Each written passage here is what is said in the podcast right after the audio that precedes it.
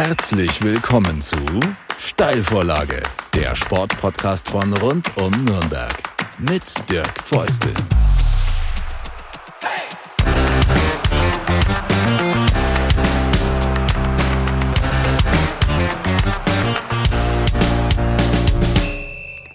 Herzlich willkommen zu einer neuen Folge der Steilvorlage und ich freue mich ganz besonders, äh, dass Dieter Frei heute mein Gast ist. Er ist seit kurzem, seit Mai, glaube ich, Leiter Strategie und Ausbildung im Club NLZ. Hat schon vorher fürs NLZ äh, was gemacht, war Lehrer in der Bertolt Brecht Schule und jetzt ist das Ganze nochmal verstärkt.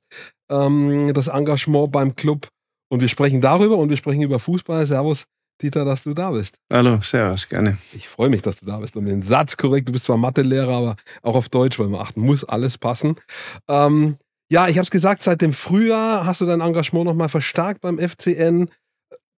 Wie ist Leiterstrategie, Ausbildung, das ist immer so eine Überschrift. Ja? Wie ist die Definition dessen, was du tust?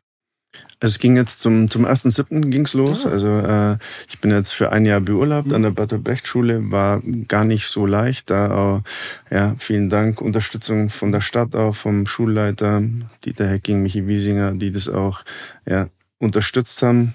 Aktuell ist ja Lehrermangel und als Mathelehrer ja, noch ganz besonders irgendwo gefragt. Von daher, ja, hat das jetzt trotzdem für ein Jahr funktioniert und ich freue mich drauf. Ich war ja die letzten Jahre in der Schule äh, in Teilzeit, beim Club in Teilzeit, also zwei Dinge so nebeneinander betrieben. Das hat auch Spaß gemacht, aber ich freue mich jetzt richtig drauf, mal die volle Kraft für ein Jahr beim Club reinzugeben und ja, Ausbildungsleitung bedeutet, im Prinzip zusammen mit den Trainerteams, mit unseren Jungs, unsere Spiel- und Trainingsphilosophie umzusetzen, da einfach, ja, die auch weiterzuentwickeln, da dran zu bleiben, dass das auf dem Platz sichtbar wird, was wir uns konzeptionell auf dem Papier überlegt haben, weil es nützt ja nichts, Dinge aufzuschreiben und sie dann nicht umzusetzen. Das Machen ist der wichtigste Schritt und ist ein großer Teil meiner Aufgabe mit, wie gesagt, mit den Trainern zusammen, das voranzutreiben, da Feedback zu geben, ja, auch vor allem nicht nur zu sagen, wenn man im Training vielleicht was beobachtet, wo man sich fragt, okay, warum haben sie das so gemacht? Diese Dinge natürlich schon auch ansprechen, aber Lob spielt da für mich auch eine große Rolle. Wir haben richtig gute Trainer und ich glaube, jeder Mensch spürt das an sich selber, dass man sich freut, wenn man auch gesagt hat, wenn man Dinge gut gemacht hat. Unsere Trainer machen viele Dinge gut. Das ist auch Teil meiner Aufgabe, diese Dinge auch rauszustellen und dann, wie gesagt, gemeinsam das Ding immer wieder weiterzuentwickeln und nach vorne zu bringen vertiefen wir gleich das Thema. Ich habe mich in deiner Antwort gefragt, wie ich auf das Frühjahr komme. Äh, du bist ein Mensch der Zahlen vielleicht als Mathelehrer. Vielleicht hast du eine Erklärung für mich, was ich da durcheinander gebracht haben könnte. Wahrscheinlich irgendwas Falsches aufgeschnappt. Ähm, bevor wir aber über die ähm, NLZ-Aufgaben reden, du warst ja selbst Profi. Du hast für Traditionsvereine gespielt. Der Club ganz vorne als vielleicht der, definieren wir vielleicht gleich, Traditionsverein schlechthin beim FC Bayern hast du gespielt, Freiburg, Werder Bremen. Was definiert für dich einen Traditionsverein und was ist keiner? Und äh, wie ticken vielleicht Traditionsvereine anders als solche, die es nicht sind? Mhm. Das ist mir fast schwierig in der Mathematik eine Definition zu finden. Es ist da manchmal sogar leichter. Ja, was ist ein Traditionsverein? Also der 1. FC Nürnberg ist definitiv ein Traditionsverein. Ich glaube, das hängt immer ja, mit einer mit einer Vergangenheit zusammen, die über viele Jahrzehnte einfach äh, ja, geht, wo es Höhen und Tiefen gibt. Ich glaube, das zeichnet den Club auch aus. Ja, der letzte Titel jetzt 2007 leider schon wieder eine Weile her, die deutschen Meisterschaften schon lang her.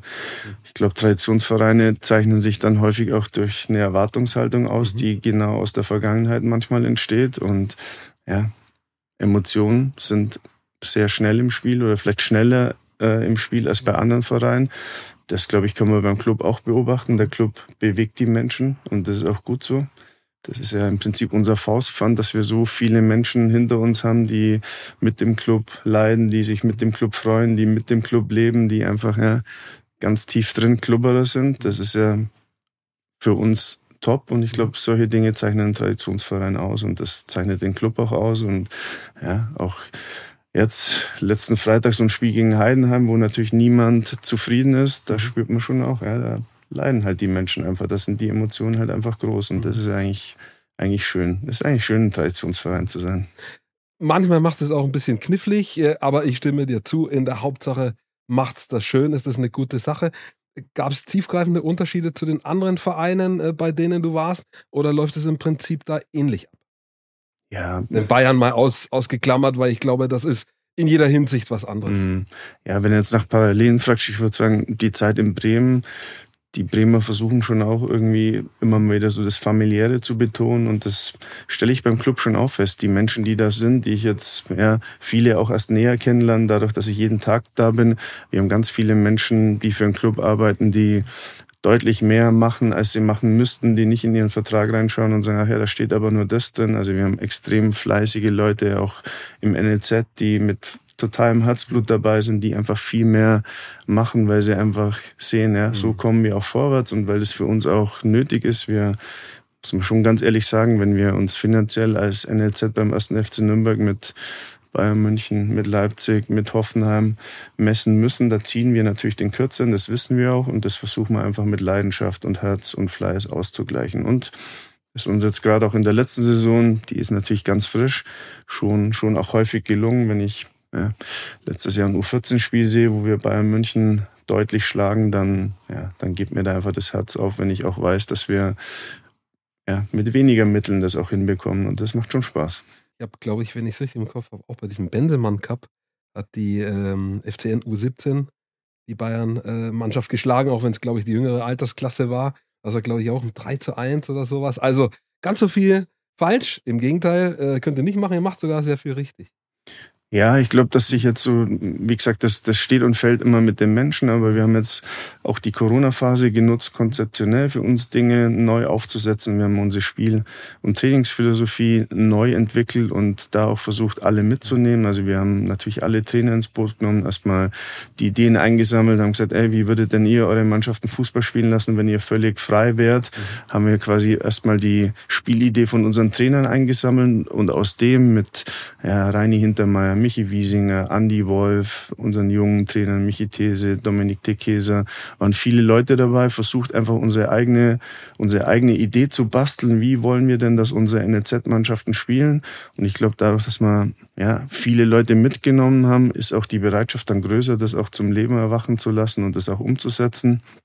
Und da sind wir echt zufrieden. Wir haben dann aus dieser Spielphilosophie eine Trainingsphilosophie mhm. gebastelt, weil ja klar ist, wenn ich will, dass unsere Jungs so und so Fußball spielen, ist natürlich die nächste Frage, wie müssen wir trainieren, damit unsere Jungs das dann auch können, was wir von ihnen sehen wollen. Haben uns da konzeptionell auch viele Gedanken gemacht, viele Dinge festgehalten und ja, ich glaube, dass wir, dass das uns auch stark macht, mhm. neben, wie gesagt, neben den Menschen, die einfach im NLZ, aber nicht nur da, sondern im, im ganzen Verein echt mit Leidenschaft und mit Herzblut dabei sind. Jetzt sind wir schon fast ganz tief drin. Eine Frage habe ich noch, weil du das gut überblicken kannst ähm, und darüber könnte man eigene mehrere Sendungen machen.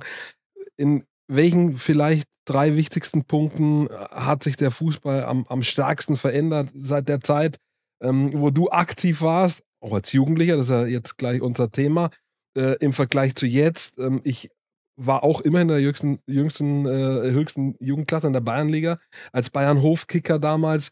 Wenn ich mein Training vergleiche mit dem, was ich sehe, was ihr macht, da, außer dass das Fußball ist, gibt es nicht mehr äh, allzu viele äh, Gemeinsamkeiten äh, über ganz viele Bereiche. Was, was sind die wichtigsten, die größten Änderungen, die du so drei, vier, die du überblickst?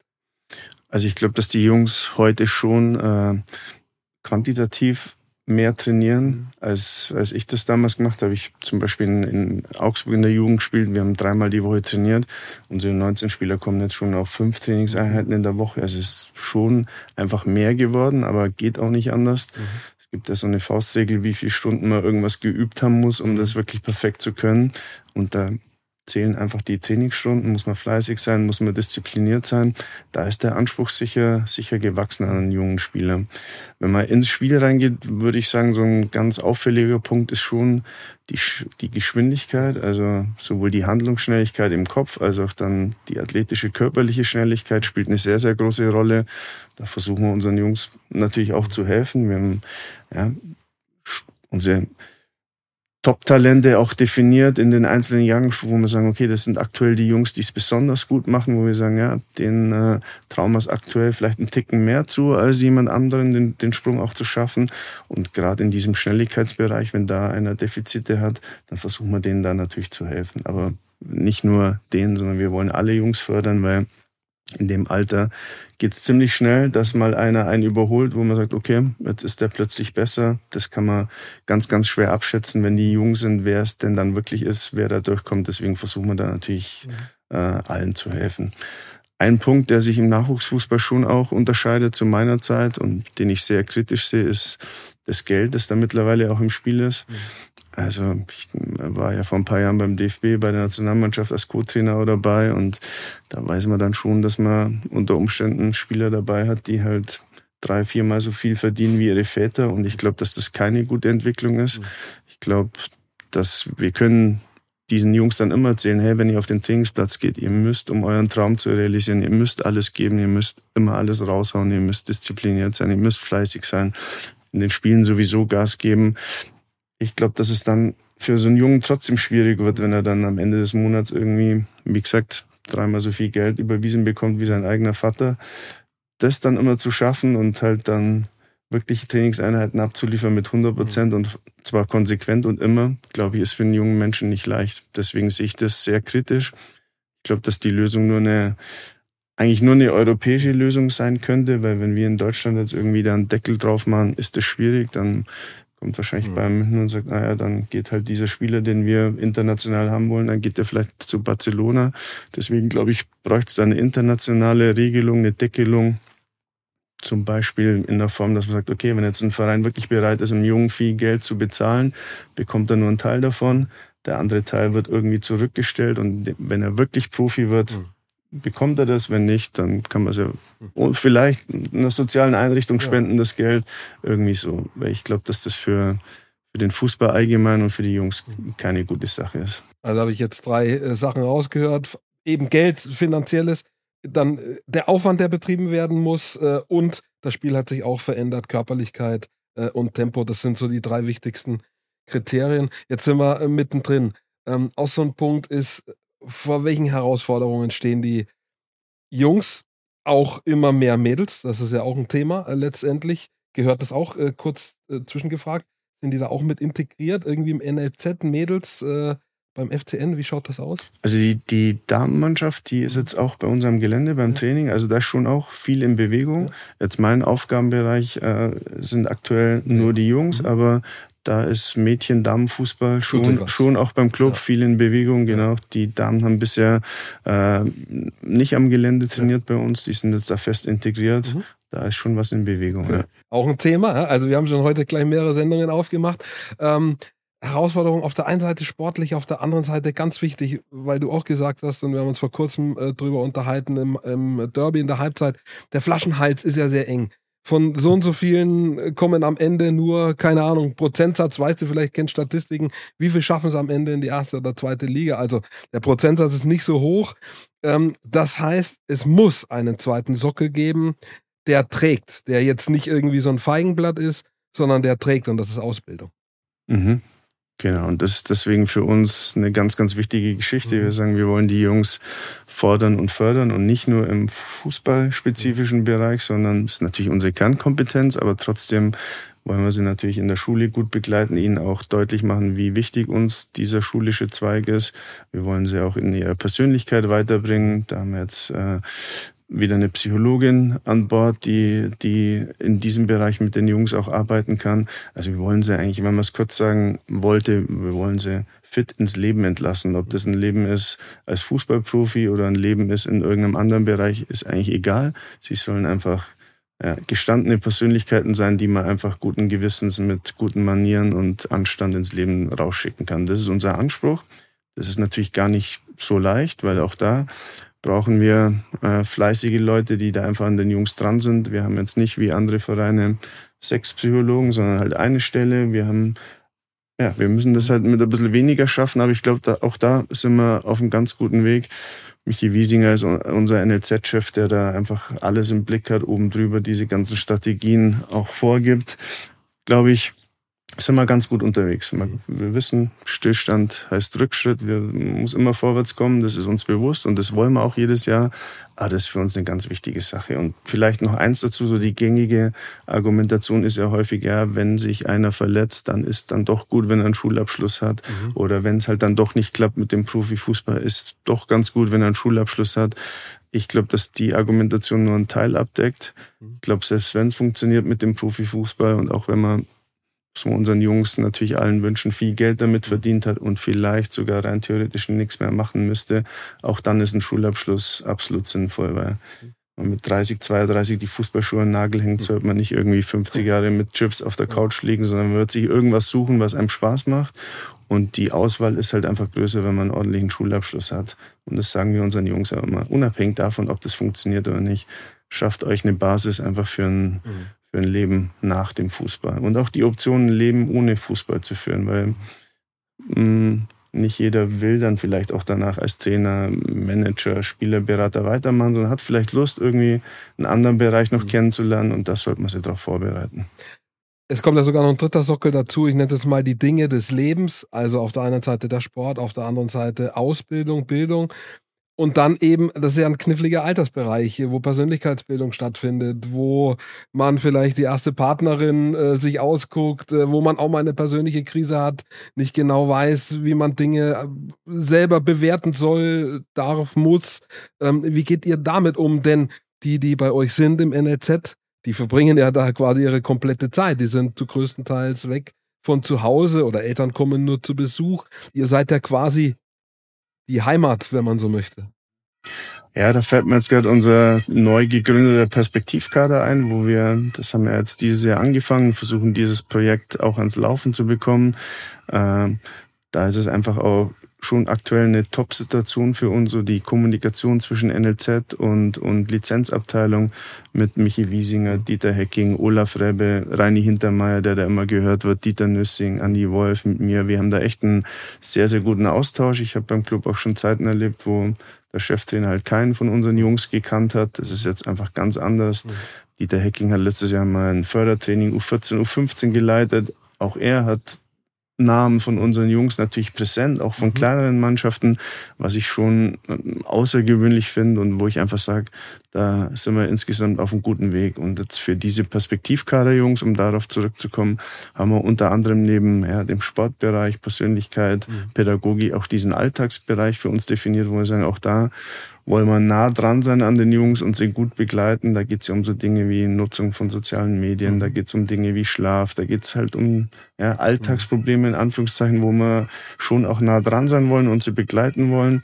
Begleitung heißt für mich dann aber nicht unbedingt immer helfen, wenn sie irgendwas brauchen, sondern Begleitung kann auch mal sein, bewusst nicht zu helfen und zu sagen, ja, das muss ich jetzt irgendwie mal selber regeln, wenn zum Beispiel das Auto angemeldet werden muss, ja. weil das halt, wenn wir sagen, wir wollen sie ins Leben entlassen, dann muss man solche Dinge halt auch selber machen. Aber es gibt schon auch Bereiche, wo man sagt, okay, da wollen wir dich jetzt im Alltag dann auch unterstützen, dir einfach Hinweise geben.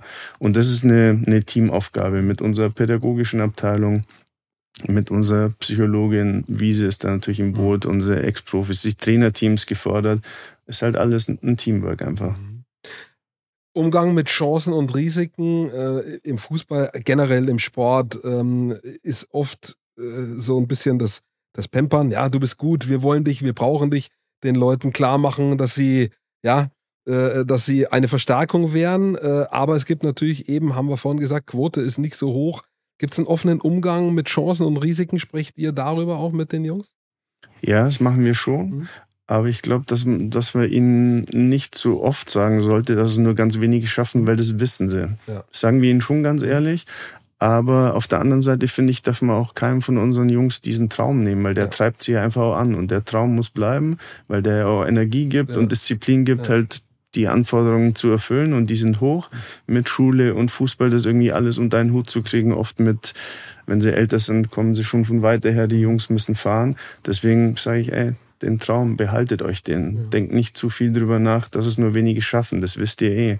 Also verfolgt euren Traum mit, mit allem, was ihr habt. Und grundsätzlich wollen wir schon unsere Jungs eben nicht pampern. Wir ja. wollen nicht die Prinzen, die sich darauf was einbilden, dass sie besser Fußball spielen können als, als andere Kinder, sondern die einfach demütig und bodenständig und diszipliniert und fleißig ihren Weg gehen. Und da wollen wir uns von anderen schon auch ganz bewusst entscheiden. Das ist ja ein harter Wettbewerb um die talentiertesten Jungs. Nehme ich nochmal das Beispiel von der U14 im letzten Jahr, die halt Bayern wirklich sehr, sehr deutlich schlagen. Was dann im Nachgang passiert, ist vollkommen klar. Es waren sieben, acht Jungs aus dieser Mannschaft von Vereinen auch mhm. kontaktiert, die mhm. halt einfach deutlich mehr Kohle haben als wir. Und da sind wir schon alle stolz drauf, dass wir jetzt zum Beispiel in dieser Mannschaft ist kein Spieler weggegangen. Und für uns geht's ja immer darum, Mosaiksteine zu finden für die Jungs, dass sie sagen, okay, beim Club, vielleicht haben die anderen mehr Geld, aber die machen die das. Maßnahme zwei, drei. Ich habe ein Training mit Dieter Hecking. Ich habe einfach Leute, die mich gut begleiten. Da bleibe ich trotzdem. Und das ist uns jetzt letztes Jahr recht gut gelungen. Und das ist aber für uns tatsächlich immer wieder eine große Herausforderung. Jetzt könnte man für sich die Schlussfolgerung ziehen, ja, jetzt streichen wir die Jungs halt extrem und loben sie die ganze Zeit und sagen ihnen, wie toll sie sind, dann bleiben sie bei uns. Aber diesen Weg haben wir ganz bewusst nicht gewählt, sondern wir wollen mit den Jungs ehrlich sein. Wir wollen schon auch, dass unsere Trainer immer auf der Grundlage von einer Top-Beziehung. Ich glaube, immer wenn es um Menschen geht, spielt die Beziehung eine ganz große Rolle. Das ist so die, der erste Auftrag an unsere Trainer. Okay, habt ein Gespür für die Jungs, baut die Beziehung auf, quatscht mit ihnen auch mal über andere Dinge. Wenn diese Beziehung aber da ist, dann heißt es halt nicht nur zu streicheln, sondern mhm. dann sind wir ehrlich mit ihnen. Und dann wird es auch mal natürlich auf dem Platz laut. Dann gibt es mal ein ehrliches Gespräch, das für einen Jungen vielleicht auch unangenehm ist, wenn wir sagen, okay, das ist uns zu wenig, du musst mehr machen. Mhm. Ansonsten kommst du nicht dahin, wo du hin willst. Aber das soll so ein bisschen unser Weg sein, so auf einer guten Beziehung, ein extrem ehrlicher Umgang, der auch ne, immer im Fußball eine gewisse Strenge beinhaltet. Weil da, wo die Jungs hinwollen, da ist einfach im Profibereich, da ist kein Streichelzoo mehr. Und darauf müssen wir sie vorbereiten. Mhm. Und das geht nicht mit Kuschelkurs. Zweigeteilte Frage, ähm, auch wahrscheinlich sehr schwierig zu beantworten, weil eben alle unterschiedlich sind. Äh, aber so der Versuch zumindest annäherungsweise zu sagen, auf, auf welche Jugendliche triffst du? Es ist ja in äh, großer Diskussion generell jetzt auch durch die Corona-Zeit. Wie verkraften die das? Was haben die erlebt in dieser Zeit mit den äh, sozialen Kontakten, die auch weggenommen werden mussten letztendlich. Und, das ist der zweite Teil der Frage, auch auf die Eltern. Oftmals, oftmals als in Anführungsstrichen auch Problem dargestellt, die halt noch pushen, die im Hintergrund äh, Gas geben, äh, vielleicht Druck aufbauen. Ähm, auf was triffst du da? Also jetzt im Fußball ist es natürlich jetzt bei den, bei den, bei unseren Jungs ein Querschnitt mhm. durch die Gesellschaft. Da ist irgendwo alles dabei, mhm. von dem Jungen, der in der Schule tipptopp seine Sachen macht mhm. und auf dem Platz Gas gibt, einfach so, ja, wo einfach jeder zufrieden ist. Und dann gibt's halt auch welche, genau, da gibt's mal da ein Problemchen, mal da. Mm, das ist, aber das macht's ja auch interessant. Ja. Und Corona kann ich mm, vielleicht eher aus der Schule auch beurteilen. Ich hatte letztes Jahr an der Bad Brecht-Schule eine fünfte Klasse und da habe ich schon gemerkt, dass das bei den Kindern Spuren hinterlassen hat. Die waren einfach, ja, da haben viele Dinge einfach einen Ticken länger gedauert als in den fünften Klassen, die ich in den Jahren zuvor unterrichtet habe. Das, dessen muss man sich schon bewusst sein, dass diese zwei Jahre bei Kindern schon Spuren hinterlassen haben ich glaube, dass da unsere Jungs jetzt beim Club schon auch im Vorteil sind, weil man dann doch raus kann und die durften ja dann teilweise schon auch wieder ein bisschen früher trainieren als, mhm. äh, als kleinere Vereine. Ich glaube, das hat unseren Jungs schon geholfen, dass sie da noch eine andere Sache hatten, die man dann trotzdem verfolgt. Wir haben sie in dieser Corona-Zeit schon versucht, aus der Ferne natürlich mit, mhm. mit verschiedenen äh, Ferntrainings mhm. und Online-Trainings einfach gut zu versorgen und auch da zu begleiten und die Zeit auch sinnvoll zu nutzen. Von daher sage ich jetzt mal, ja, müssen wir alle zusammen, egal mhm. ob Schule, Fußball, müssen wir das einfach auffangen wieder, dass wir, dass wir die Sachen, die da aufgetaucht sind, wieder in den Griff kriegen. Das zweite Stichwort waren die Eltern. Da haben wir jetzt äh, seit letztem Jahr auch angefangen, immer wieder Elternabende zu machen, so wie in der Schule, einfach um die Eltern ein Stück weit mitzunehmen. Wir sind schon der Meinung, dass unsere Eltern auch ein bisschen mehr wissen sollten als jemand, der interessiert den Club verfolgt. Deswegen geben wir ihnen schon immer wieder ja, interne Dinge auch preis. Sie sollen ja auch wissen, was wir mit ihren Kindern machen, mhm. was unsere Ideen sind. Ein paar habe ich jetzt schon, schon erzählt, wie wir wollen, dass unsere Trainer mit den Jungs umgehen, dass es eben nicht ausschließlich ein, ein Streichelzoo ist. Und ich glaube, das müssen die Eltern wissen. Dann können sie, glaube ich, manche Dinge einfach auch besser einordnen und einschätzen. Und wir wollen sie einfach mitnehmen, weil sie für uns ein extrem wichtiger Partner sind die, glaube ich, dann auch äh, bei dem Punkt wieder, wenn andere Vereine äh, auftauchen, natürlich eine wichtige Rolle spielen. Und da wollen wir ihnen einfach, ja, auch wenn wir der Meinung sind, ja, wir, wir machen da ein paar Dinge, die Sinn machen, dann sollen das unsere Eltern auch wissen, weil das dann, glaube ich, diese Entscheidung auch beeinflusst. Mhm. Zwei Fragen noch zum Sportlichen. Ähm, der Bereich, ich sage jetzt mal, wo es losgeht, wo dann wirklich auch die Leistung im Vordergrund äh, steht, ist es der Bereich, jetzt wird ja alles mit U bezeichnet, ja. Äh, ist das der Bereich früher von der D-Jugend zur C-Jugend oder ist er ein später von der C-Jugend in die B-Jugend, wo es, wirklich dann um das Thema Leistung geht und das Spielerische dann quasi, also das Spielerische im Sinne des spielerischen Gedankens, ja, nicht, nicht die, äh, die Spielformen, sondern das Fußball ein Spiel ist. Ab wann ist das im Hintergrund? Hm. Also eigentlich leitet sich fast vom Namen ab. Wir haben ja drei Bereiche, den Grundlagen, den Aufbau und den Leistungsbereich. Und die erste Mannschaft, die in diesen Leistungsbereich reinfällt, ist die U16. Mhm. Und ja, peu à peu genau wird einfach dann, ja, wird das Leistungsprinzip immer wichtiger. Ist es auch so, dass man einfach dann Spielzeiten auch noch viel mehr an Leistung orientiert. Mhm. Aber auch da sind wir mit unseren Jungs offen, das wissen sie. Mhm. Also spätestens in der 19 bei Andy Wolf ist halt klar, dass der am Wochenende seine beste Elf auf den Platz schickt, ja. wo er halt sagt, ich glaube, diese elf Jungs, das ist jetzt die beste Konstellation, dann wird wir ein gutes Spiel machen und dieses Spiel auch gewinnen. Mhm. Und das wollen wir, ist ja auch so eine Diskussion, die manchmal im Nachwuchsbereich geführt wird zwischen Ausbildung und Ergebnis. Also bei Andy Wolf in der 19 ist natürlich klar, dass er ja, dass die Jungs wissen müssen, ey, wir wollen natürlich, wenn wir rausgehen, jedes Spiel gewinnen. Das wollen die auch. Das wollen Kinder, mhm. übrigens auch ganz kleine ja. Kinder, wenn die spielen, wollen die gewinnen ja. und das sollten wir ihnen nie wegnehmen. Ja. Deswegen, beim Tischtennis auch im fairen Lager, ne? Klar, alle Kinder, aber die meisten Kinder, wenn sie irgendwas spielen, dann wollen sie gewinnen und das dürfen wir ihnen auf keinen Fall wegnehmen durch eine für mich konstruierte Diskussion, ja, wollen wir auch, wollen wir auf Siege achten? Mhm oder wollen wir nur auf Ausbildung achten? Für mich gibt es diesen Unterschied gar nicht, weil ich glaube, wenn wir eine, eine was ich vorhin gesagt habe, wenn wir eine gute Spielidee haben und eine gute Trainingsphilosophie haben und in der Ausbildung einen roten Faden haben und wenn wir gute Trainer haben und gute Jungs, das sind für mich die drei Zutaten. Und die bringen den Jungs die richtigen Sachen bei. Ja, dann lässt sich ja gar nicht vermeiden, dass wir natürlich auch Spiele gewinnen. Ja. Ansonsten muss man ja irgendwo ja. überlegen, haben wir irgendeine Zutat, passt ja. da irgendwas nicht. Da kommt also, die Mathematik durch, ne? die Logik letztendlich. Gute, gute Punkte, die man addieren kann, ergibt ein positives Ergebnis. Sollte dann auch ein Ergebnis liefern. Ja. Und deswegen, das ist auch so ein Punkt, glaube ich, wo, man, wo wir uns schon vielleicht auch oder hoffentlich auch von anderen unterscheiden, dass wir unseren Jungs schon mitgeben wollen, klar, dass wir rausgehen, um das Spiel zu gewinnen, weil das ist am Ende da, wo sie hinwollen zählt dann leider, kann man gut finden oder nicht, aber es ja. ist halt so, da zählt halt dann nur noch ja. das Ergebnis.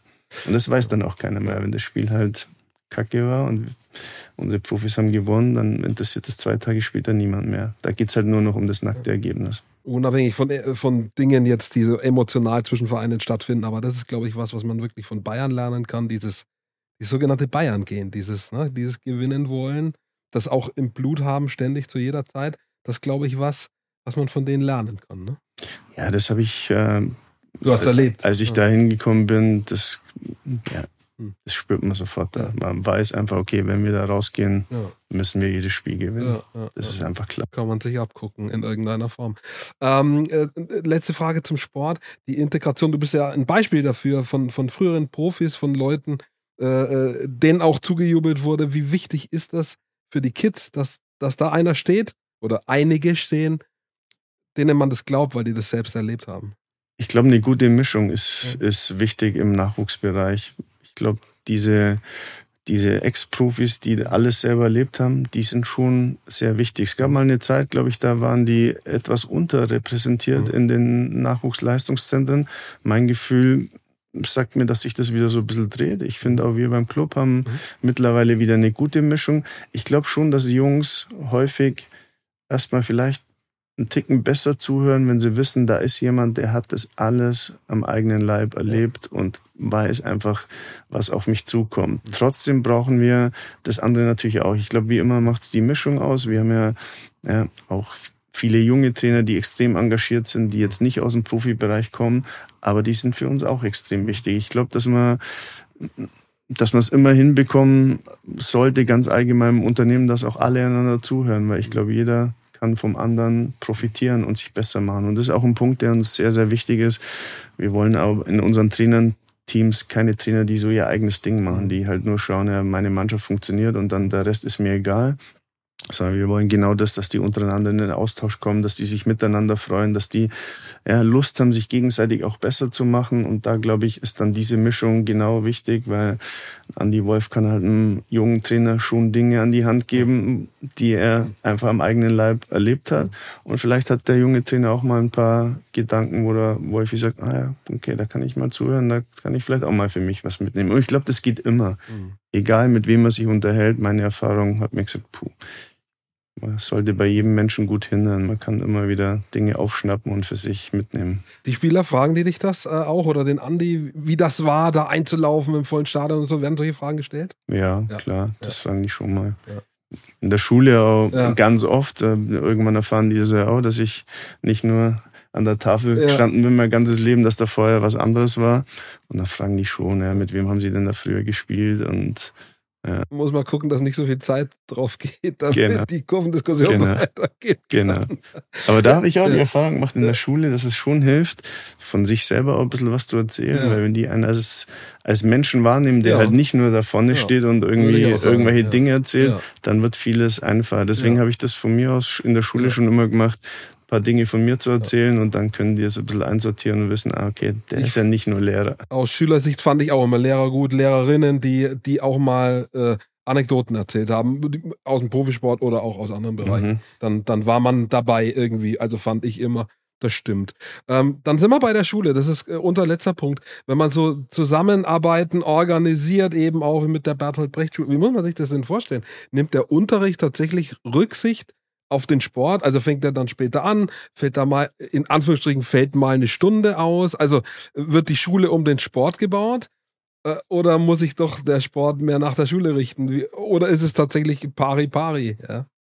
Also eigentlich ist es ein gemeinsames Arbeiten. Ja. Also wenn man da auch Konzepte, die laufen natürlich schon alle, wenn man die erstellt, versucht man halt irgendwie beides für die, für unsere Jungs äh, unter einen Hut zu bekommen. Und ja, es ist genauso. Also es gibt ja ein Frühtraining, äh, wo die ersten zwei Schulstunden nicht stattfinden, wo eben in der Früh trainiert wird für, für die Leistungssportler an der BBS, sind ja nicht nur die Fußballer, sind ja verschiedene Sportarten, die sich da in den Klassen versammeln.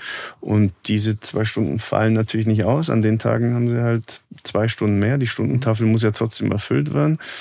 Ähm, dann gibt es an der Bertolt Brecht Schule so Maßnahmen wie Nachführunterricht. Wenn jetzt ein Fußballer zum Beispiel beim Lehrgang von der Nationalmannschaft weg ist, zehn Tage, dann kommt er zurück und kriegt Einzellehrerstunden, äh, wo der Stoff, den er verpasst hat, Nachgeholt aufgearbeitet wird. Ah. Genau. Das, wenn ich das jetzt vergleiche mit meiner Zeit, ja. da war das natürlich nicht so. Wenn ich da zurückgekommen bin, habe ich, hab ich meine Kumpels halt gefragt, naja, was, ja. was habt ihr denn gemacht? Selber machen oder Hab's mal halt eingesammelt, das ja. geht auch, aber so ist es natürlich jetzt einfach leichter. Und wie gesagt, mit dem schon höheren Aufwand im Vergleich zu früher, glaube ich, ist dieses Konzept BBS, 1. FC Nürnberg, auch andere Partnerschulen, die da mit, mit dabei sind, ist es so, dass ich sage, wenn jemand ja, diszipliniert sein Zeug macht, dann kann er auf jeden Fall seine Schulausbildung und den Fußball echt gut unter einen Hut bekommen. Und da ist auch alles drin, da fehlt dann nichts, da ist nichts weggelassen. Das sind die Inhalte, die in jedem Gymnasium im, auf dem Lehrplan stehen, sind da sozusagen alle integriert. Es gab, ähm, ich weiß gar nicht, ob es den noch gibt, einen, einen runden Tisch des Profisports in der Metropolregion. Da war auch Bamberg mit dabei, Coburg, Bayreuth, äh, die haben sich zusammengesetzt, die Profivereine. Was, was haben wir für gemeinsame Interessen, wie können wir die vertreten? Gibt es so einen runden Tisch? Zwischen der Partnerschule und möglicherweise auch noch anderen Schulen und den Leistungsvereinen, der Club, das Kleeblatt, mhm. äh, andere hier in der Stadt, Basketball, Handball, Erlangen. Gibt es da, gibt's da auch so einen runden Tisch, wo man diese Themen bespricht? Also der runde Tisch ist fast schon die Schule ja. oder jetzt bei uns die, die pädagogische Abteilung mit, mit mehreren Personen, die sich darum kümmern. Magda Thiel als pädagogische Leiterin bei uns da ist der ist echt ein guter Austausch, ist ein sehr guter Draht. Der Uwe Köberlein ist der Sportkoordinator an der BBS. Da ist ein sehr enger Austausch und dadurch, dass an der BBS ja auch verschiedene Sportarten sind, gibt's da natürlich auch immer wieder klar, mhm. da gibt's Sitzungen, da gibt's Besprechungen, wird immer auch immer wieder versucht, die Konzepte weiterzuentwickeln. Klar. Austausch in, in vielen, vielen Bereichen und, und Kontakte. Da lernen auch definitiv. irgendwie gucken, was machen andere, andere Städte? Wie sind in anderen Städten Konzepte? Total unterschiedlich oder kann man das vergleichen? Mhm. Da bin ich jetzt gar nicht so tief mhm. drin, weil jetzt, sagen wir, ich, ich war ja an der Schule, dadurch, dass ich auch kein Sportlehrer ja. bin, ich aber in Mathe Wirtschaft in der Schule, war ich tatsächlich ganz normaler mhm. Lehrer. Beim Club im Fußball mhm. dabei und dann natürlich ergeben sich die, die Verknüpfungen, aber da bin ich jetzt gar nicht so tief drin, dass ich jetzt mhm. sagen könnte, was macht zum Beispiel, was machen die bei Reuter oder was passiert in München, das mhm. weiß ich jetzt. Die haben natürlich auch eine Eliteschule des Fußballs. Stuttgart zum Beispiel ja. weiß ich, dass die auch mal versucht haben, so ein bisschen aus diesem Schulsystem auszubrechen und ihre Jungs äh, ja keine Privatschule, aber doch irgendwie mhm. flexibler zu gestalten. Das, ähm, das war die Frage vorher, baut man ja. die Schule um den Fußball ja. oder den Fußball äh, um die Schule? Ja. Also die Stuttgarter haben eher mal versucht, quasi den Fußball in den Vordergrund zu rücken und dann die Schule so hinzubasteln, dass halt im Fußball alles richtig gut funktioniert. Ich glaube, wenn wir unseren Jungs sagen, die Schule ist die Nummer eins und das ist was ganz Wichtiges, glaube ich, ist es eher andersrum, dass man sagt, okay, erstmal muss die Schule gebastelt sein und funktionieren und dann versuche ich die so anzupassen, dass sie dann dem Fußball auch möglichst gut dienen kann. Das wäre jetzt für mich der, der mhm. bessere Weg. Übrigens auch, aber das ist nichts für den Sport-Podcast. Äh, Thema Schule ist auch sehr spannend. Da können wir auch lange drüber reden. Gibt es auch große, äh, großen Erneuerungsbedarf sicherlich auch äh, in vielen Bereichen, technisch, inhaltlich, womöglich. Ähm, mich interessiert am Schluss noch, ist der Sportler oder auch die Sportlerin, war sicher auch in deiner Klasse, sind das die, ich, nicht die besseren Schüler äh, im Sinne von Noten, sind das andere SchülerInnen? Sind das, also ticken die anders? Ich stelle mal fest, wenn man sich auf der Straße trifft oder am Spielfeldrand und Sport, also Sportler haben direkt einen Draht. Ne? Also wenn man rausgefunden hat, der und die, ne, und dann unterhalten die sich, wenn das, wenn das klar ist, dann haben die sofort eine Basis. Ja? Äh, ist das auch im Verhältnis Lehrer, Schüler, Lehrerinnen, Schülerinnen, ist das auch sofort anders? Wenn, wenn ein großer, ich weiß gar nicht, an dieser Bertolt Brecht sind auch normale SchülerInnen oder ist das alles sozusagen auf den Sport konzentriert? Nee, die Bertolt Brecht ist ja eine sehr große Schule. Wir ja. haben ja Mittelschule, Realschule und okay. Gymnasium. Also hat man den Mix sozusagen. Absolut. Ja. Also bei uns sind immer die, die Klassen, die ein A hinten mhm. dran haben, also die 6GA, wäre mhm. jetzt die A-Klasse aus dem Gymnasium zum Beispiel. Das sind immer die Sportklassen. Und dann gibt's mhm. aber noch die B, die C, die D, die mhm. E. Und das sind in Anführungszeichen ganz normale Klassen. Ja. Also alle Sportler sind in der A-Klasse. Das heißt, die meisten Schülerinnen und Schüler an der BBS sind keine Sportler. Mhm. Und das finde ich auch wichtig, dass die, ja, die sollen nicht irgendwie in einer Blase, in so in einer Schule aufwachsen, wo es nur Sportler gibt oder noch schlimmer nur Fußballer gibt. Ja, die sollen ja raus ins Leben und andere kennenlernen und, und andere Lebenswege kennenlernen. Von daher, ja, ist das an der, an der BBS eine Top-Mischung. Sportklassen sind definitiv anders ja. als andere Klassen würde trotzdem kurz zu den Noten gehen, weil ja. das ein interessanter Punkt ist. Man könnte ja denken, ja, die haben viel Training, mhm. wenig Zeit, müssen fahren, noch Schule, äh, unheimlich viel zu tun. Ja klar, die sind schlecht in der Schule, ist aber nicht so. Tendenziell sind die Sportklassen auch von den Noten her im Schnitt häufig besser mhm. als die als die anderen Klassen und ich glaube, dass es daran liegt, dass es ja es sind ja schon erfolgreiche Sportler und das sind sie geworden, weil sie mhm. diszipliniert sind, weil sie fleißig sind, weil sie strukturiert sind und das hilft ihnen erfahrungsgemäß in der Schule auch. Mhm. Sie machen zum großen Teil einfach ihr Zeug da ordentlich, recht ordentlich. Mhm. Ja. Das, genau, das hat mich auch überrascht, als ich da frisch hinkommen bin, dass das so ist. Ja. Und ja, definitiv Sportklassen sind anders, sind Sportler. Jetzt weiß ich ja von unseren Jungs schon auch, was ich vorhin gesagt habe, dass wir schon wollen von unseren Trainern, dass sie, ja, dass sie sehr ehrlich sind mit unseren Jungs, dass sie sie auch erziehen. Und zur Erziehung gehört aber immer eine gewisse Strenge dazu. Da muss ich auch mal sagen, ey, bis hierher und nicht weiter. Das wollen wir nicht.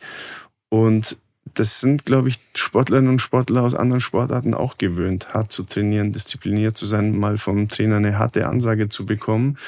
Und das spürt man in der Klasse schon. Mhm. Also wenn man so eine Sportklasse, sage ich mal, ohne Spannung reinläuft, dann mhm. merken die das relativ schnell und denken sich, okay, jetzt schauen wir mal, was man hier so alles veranstalten kann. Das heißt, äh, da einfach reingehen, denen deutlich machen, was man will und was nicht, und dann funktioniert das tipptopp. Mhm. Und es war schon so, dass ja, auch Kolleginnen und Kollegen dann so in den letzten Jahren ab und zu mal zu mir auch kommen sind, wenn sie, man hat ja schon immer mal wieder Klassen, wo man spürt, okay, da ist echt Potenzial da, wie, wie gehe ich das jetzt an? Mhm. Dann gab es schon immer mal wieder Gespräche, wo, wo sie gesagt haben, ja, da muss ich jetzt irgendwie einen Weg finden, das ist jetzt erstmal nicht so nicht so geschmeidig angelaufen. Und dann habe ich, hab ich eigentlich meistens das, so wie ich es jetzt auch gesagt habe, denen schon erklärt, dass die einfach anders ticken und dass wenn jetzt ja, vom Club, auch von uns da Jungs drin sitzen, dass die halt schon gewohnt sind, dass es halt mal ehrliche und auch mal harte Ansagen gibt. Und wenn man das dann in der Schule nicht macht, dann läuft man schon Gefahr, dass es halt vielleicht erstmal ein bisschen schwieriger wird. Mhm. Mega spannend. Könnte ich ewig weiter äh, quatschen. Vorletzte Frage. Ich habe äh, das Pech gehabt selber, dass ich in vielen Bereichen ein gewisses Talent habe, äh, aber auch nicht perfekt sind. Aber das Talent hat bei mir so ein bisschen dazu geführt, äh, dass ich mich durchaus aufs Ruhekissen gelegt habe, weil ich gesehen habe, ohne Arbeit bin ich schon besser als andere. Hat dann dafür gesorgt, dass ich an einigen Punkten nicht weiter dran gearbeitet habe. Ist ein Problem sicher. Ähm, wie, wie geht ihr, wie gehst du äh, Schule und Sport damit um, dass du sagst, Mensch, wie, wie sagst du dem, der es schon kann eigentlich, dass er dranbleiben muss. Eigentlich genauso, wie es du jetzt schon ja. skizziert hast. Ich glaube, man muss ihnen nur erklären, was dann passiert, wenn sie halt immer mit 90 Prozent rumlaufen. Man landet in den Medien, ja. ja. Warnendes Beispiel, ja. ja. Nee, man muss ihnen aufzeigen, dass es ja. dann halt mit dem Traum wahrscheinlich nichts wird. Und das muss man relativ frühzeitig ja. machen. Also nicht irgendwie, wir wollen da nicht ein halbes Jahr zuschauen, ja. sondern ich sage jetzt mal, wenn wir einen Jugendnationalspieler haben, bei dem wir in den zwei, drei, vier Wochen danach sehen, der vielleicht sein erstes Länderspiel macht und wir sehen, ah, okay, der macht jetzt einen Ticken weniger, weil das er denkt, na, sofort, das ne? merkt man sofort, man ja. sieht es sofort ja. im Training, häufig jetzt bei, bei Passformen, ob da einfach die nötige Spannung da ist, ob der das einfach immer noch so perfekt machen will wie vorher. Und wenn wir das singen, sagen wir, ey, wenn du, wenn du das so weitermachst, ja. dann überholen dich die anderen innerhalb von ein paar Wochen links und, und rechts. eigentlich weniger Talent haben. Ne? Definitiv. Fleiß schlägt Talent ein viel zitierter Satz, der aber halt einfach richtig ist. Und da versuchen wir den sofort einzugreifen, wenn wir sowas beobachten und den Jungs halt genau das mhm. aufzuzeigen. Wer nicht arbeitet, mhm. wird es nicht schaffen. Es gibt ganz, ganz wenige, die so talentiert sind, dass das auf jeden Fall funktioniert. Mhm. Das ist ein mini, mini, mini Prozentsatz. Alle anderen werden fleißig sein müssen. Und letzte Frage, je nachdem, äh, wie du das hältst, das schiebe ich äh, voran. Ähm, es gibt ja dann logischerweise auch die Profis. Äh, wie hältst du das mit Äußerungen? Weil jeder, der dich fragt, wenn er es öffentlich macht, in so einem Podcast oder für Zeitung, weiß natürlich, wenn der Dieter Frey das sagt, ist natürlich schon eine gewisse fundierte Meinung zum, zum Team, wenn, wenn ich dich jetzt frage. Antwortest du auf sowas oder sagst du, das mache ich besser nicht, weil dann sonst wird mir irgendwie in irgendeiner Form vielleicht unterstellt, ich wolle irgendwie eine Botschaft loswerden oder sowas. Also bist du da eher vorsichtig mit solchen Sachen oder, äh, oder äußerst du dich auch dazu? Äh, und je nachdem, wie du das hältst, stelle ich dir noch eine Frage dazu. Ja, mache ich eigentlich nicht so gern, weil ja. es auch jetzt beim Club gar nicht mein Aufgabenbereich ja. ist. Also ich bin mit Leib und Seele ja. im Nachwuchs tätig und äh, ich hatte ja auch schon über die Jahre immer mal wieder Möglichkeiten ja. oder Angebote, auch äh, in Trainerteams im Profibereich zurückzukehren. Ja. Aber ich habe immer gemeint, nee, das ist gar nicht das, was ich machen will. Ich will mit den Kindern, mit den Jugendlichen im Nachwuchs was machen. Da bin ich richtig und da habe ich richtig Lust drauf. Deswegen ist das andere nicht mein Aufgabenbereich. Wenn mich intern jemand fragt, sage ich klar meine Meinung. Aber, aber nach, außen, aber nach außen äh, muss ich da meinen Senf nicht dazugeben. Ja. In diesem Sinne machen wir einen Deckel drauf. Äh, danke, Dieter Frei. Und ähm, ich habe eine Menge ganz, ganz spannender Anregungen für weitere Podcasts. Äh, auf jeden Fall, ob mit dir oder, oder mit Menschen, die das entsprechende Thema dann betreuen. Also ich lade schon mal ein für eine zweite Halbzeit oder auch eine dritte, wann auch immer die ist. Danke dir fürs dabei sein. Danke euch draußen fürs Zuhören. Äh, Wenn es euch gefallen hat, wie immer, äh, ein Abo äh, oder Like in den sozialen Medien, was immer ihr möchtet. In diesem Sinne, danke. Bis zum nächsten Mal und möge der Club, und wir müssen neutral sein, auch das Kleeblatt, erfolgreich sein in dieser Saison. Danke. Gerne, hat Spaß gemacht. Ich hoffe, danke. Mir auch.